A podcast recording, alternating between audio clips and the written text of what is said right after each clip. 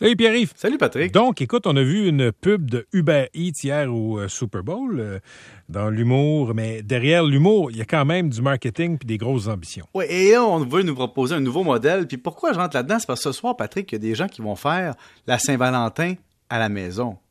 Vont se faire venir euh, du poulet, hein? deux quarts de poulet cuisse, puis envoyer les frites, puis tout ça. Il n'y a rien de plus romantique que du Saint-Hubert, un quart de poulet poitrine pour Tu euh, la laisses choisir. Puis tu dis, tu choisis, C'est ça. es-tu type sauce, type poulet, es-tu salade de choux crémeuse ou traditionnelle? Puis là, tu as des vrais enjeux de société que tu peux débattre et savoir est-ce que tu es fait pour aller ensemble? Mais derrière ça, Uber Eats te dit, écoute, on veut dominer le monde. Et pour dominer le monde, il faut qu'on réussisse à attirer.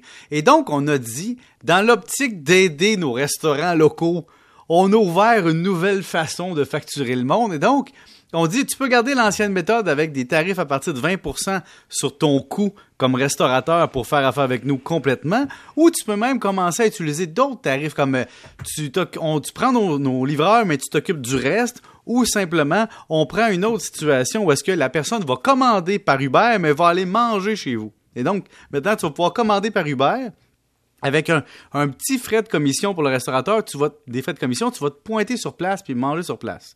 Exemple, tu dis, je vais aller manger mon poulet dans 25 minutes, tu le commandes sur Uber Eats puis tu t'en vas le manger au comptoir devant le gars qui te le prépare. Exemple. Mais ça, c'est pour nous amener dans la- le côté machiavélique d'Uber un peu, parce que là, on- ce qu'on veut, dans le fond, c'est devenir un intermédiaire qui prenne des données sur les Québécois et s'assurer qu'on contrôle tout puis qu'on passe tout le temps par là pour commander notre take-out ou notre pour emporter pour les bons Français. Mais qui plus est, Uber est rendu avec sa carte Costco ou l'équivalent. Pour 9,99 par mois, Patrick, tu peux maintenant t'abonner à Uber Eats puis sauver les frais de livraison. C'est juste, ça va te coûter 120$ piastres plus taxes par année. Donc, Ben, c'est comme payes- Amazon Prime. ben oui, tu payes d'avance pour faire affaire avec un unique, unique canal de distribution. Et là, la question, c'est est-ce qu'on a réfléchi éventuellement comme Québécois à ce que ça faisait? Parce que oui, on a éliminé le, travail au noir de certaines personnes avec ça. Euh, oui, on a aidé des commerçants à se faire connaître, à agrandir leur réseau de distribution. Mais une fois qu'Uber va dominer cette intermédiaire-là, que DoorDash va être planté comme il faut, là, puis qu'ils vont être à profit, puis qu'ils vont essayer d'être bien intégrés dans les habitudes de consommation, on pourra plus les contourner. Et là, ils vont avoir une position un peu dominante de quelques joueurs, une espèce d'oligopole trop gros pour nous ramener à une époque où on contrôlait notre distribution. D'ailleurs, Patrick, j'ai fait une- un test. Commander pour 45 pièces de sushi, là, ça finit par te coûter quoi? 62 pièces. En tout cas, j'ai calculé que finalement, tes taxes, tes frais de service, tes frais de livraison, puis ton pourboire sur ta commande de 45 pièces finissent par te coûter 40% de ta facture. Et donc, Uber nous permet aussi Mais- de voir à quel point il y a un coût à ça. Mais ce qui est, ce qui est fascinant, là, c'est, que euh, on joue sur le fait que c'est facile. C'est un guichet unique, Uber Eats. Ouais, c'est un guichet unique, Tu regardes, tu, tu regardes le restaurant, tu te poses même pas la question à savoir si tu peux commander directement à ce restaurant-là. Tu y vas par, puis, puis, puis tu payes. Puis il y a des restaurateurs qui ont commencé à intégrer ça, puis fonctionner avec Eva pour couper un peu dans la commission au niveau de la livraison. Mais il y en demeure pas moins que, comme tu dis, là, ça commence de même. Après ça, ils vont charger davantage aux restaurateurs pour avoir plus de visibilité sur la plateforme.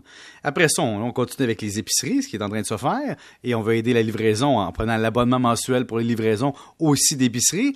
Et après ça, Patrick, ça peut être n'importe quoi d'autre. Là, c'est Uber Eats, mais une fois que tu vas la plateforme, tu vas pouvoir étendre ça. Et donc, tranquillement, pas vite, c'est un cheval de Troie dans notre indépendance de pour emporter au Québec.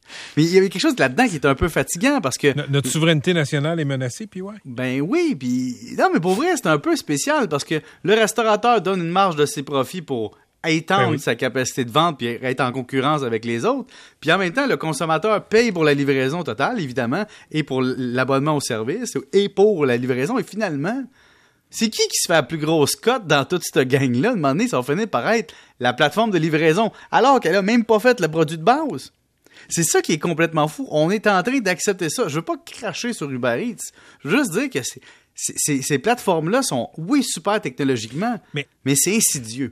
En fait, tu dis que c'est insidieux, mais c'est aussi c'est un, vieux modèle. Tu sais, Uber, quand tu penses à un service de taxi alternatif, je sais qu'il y en a d'autres qu'Uber, mais on pense spontanément à Uber. Je Oui. sais qu'il y a d'autres plateformes où tu peux acheter toutes sortes de biens, mais on pense spontanément à Amazon.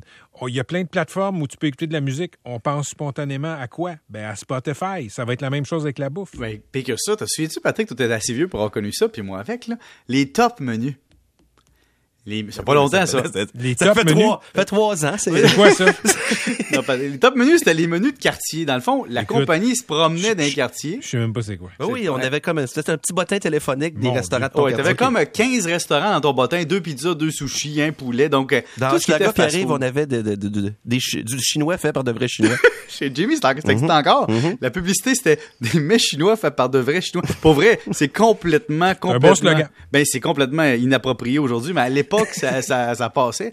Mais Patrick, il y avait un top menu qui était le Uber du temps, c'est-à-dire on disait au restaurateur si tu veux être dans la gang qui est automatiquement commandé par les clients du quartier, ils reçoivent ce menu-là. Veux-tu être dans la gang ou à l'extérieur de la gang? Et là, ils payaient pour être dans le réseau de distribution. Mais là, on a mis ça sur une plateforme sur notre cellulaire, mais c'est le même bon vieux principe, mais numérisé. T'as raison, MC. Toi qui étais dans Hochelaga longtemps, avant de migrer dans des quartiers un peu plus euh, haut de gamme. Gentrifiés. par- Gentrifiés. Ben, effectivement, il y avait ça. Les, les fast-foods, c'était ça. Maintenant, c'est Uber. Le problème, c'est que justement, c'était une culture locale avec une économie locale. Et là, on a décentralisé une partie, puis je pense qu'on ne pourra pas revenir en arrière. Il y a quelqu'un qui me signale que les top menus existent encore. Mais qui fait affaire avec Top Menu? Ça, ça je sais pas. C'est comme le bottin. euh, Madame Beauchamp a un grain de sel à ajouter. Ouais, c'est un grain de sel. euh, C'est en fait pour te faire plaisir parce qu'on parlait de, de chansons d'amour, de séparation. Oui. J'avais envie de t'offrir un de tes choix avant qu'on se quitte. D'accord, vas-y. Alors, le voici. tu as choisi la version, toi, Charles? Bon, euh, Catherine, je peux te faire une plainte?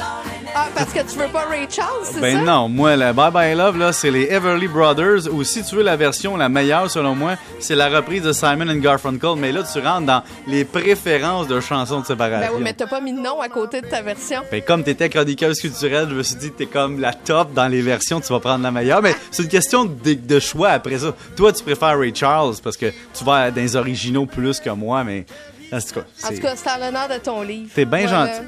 Non, mais mon livre, c'est un livre d'amour, euh, Catherine. Non, c'est un livre de break-up. Non, non. Fait que Patrick, on s'en parlera d'autres sujets avec, euh, Da- avec M. Ferrandez, justement. Ça nous fera un sujet de débat. Il y a, oui, oui, pour, euh, pour euh, Muscat Falls, le, le- ça, c'est c'est le barrage qui est exploité par Hydro-Québec à Terre-Neuve. Non, c'est qu'on aurait voulu que c'est c'est pas arrivé. Mais on va s'en reparler parce que c'est intéressant de voir ce que le fédéral intervient pour sauver une province, alors que la logique financière, ce serait que le Québec s'en soit mêlé bien avant, mais on s'en reparle. Euh, et il y a quelqu'un qui m'a écrit aussi sur le messagerie, plutôt à l'émission, pour me dire qu'il a acheté les trois livres que tu as écrits, puis il les a donnés à sa blonde, puis elle était bien contente. Puis tu vois, ils sont heureux et Il, il semble que c'est un très beau cadeau de Saint-Valentin. Ah, sacré le camp. avec les actifs. Salut Pierre. bye bye love tout le monde. 17h38, on parle des films inventés, fantasmés par euh, MC Gilles pour 2023-2024.